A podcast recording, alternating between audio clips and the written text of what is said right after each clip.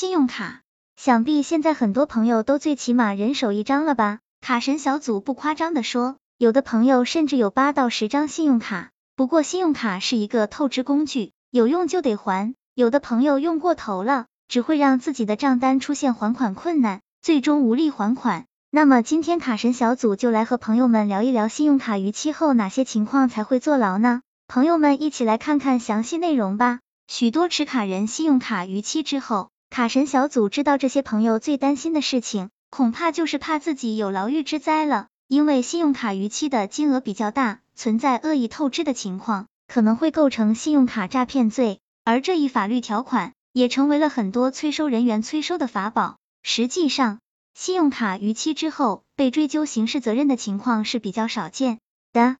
本文就来告诉大家，信用卡逾期后到底什么情况下才会坐牢？信用卡逾期后如果被追究了刑事责任，卡神小组告诉朋友们，那一定是因为构成了信用卡诈骗罪了。而构成信用卡诈骗罪的前提是持卡人存在恶意透支的行为，且透支的本金大于等于五万元。卡神小组总结，在最后。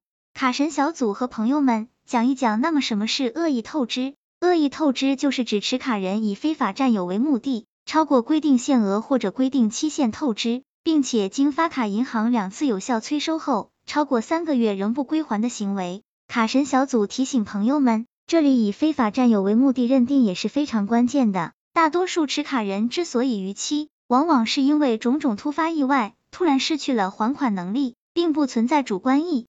愿上恶意透支目的，这种情况并不算是恶意透支。在最后的最后，卡神小组希望朋友们对待信用卡要量力而行，不然卡奴的日子真不好过。朋友们说是不是？希望这个资料对朋友们有所帮助。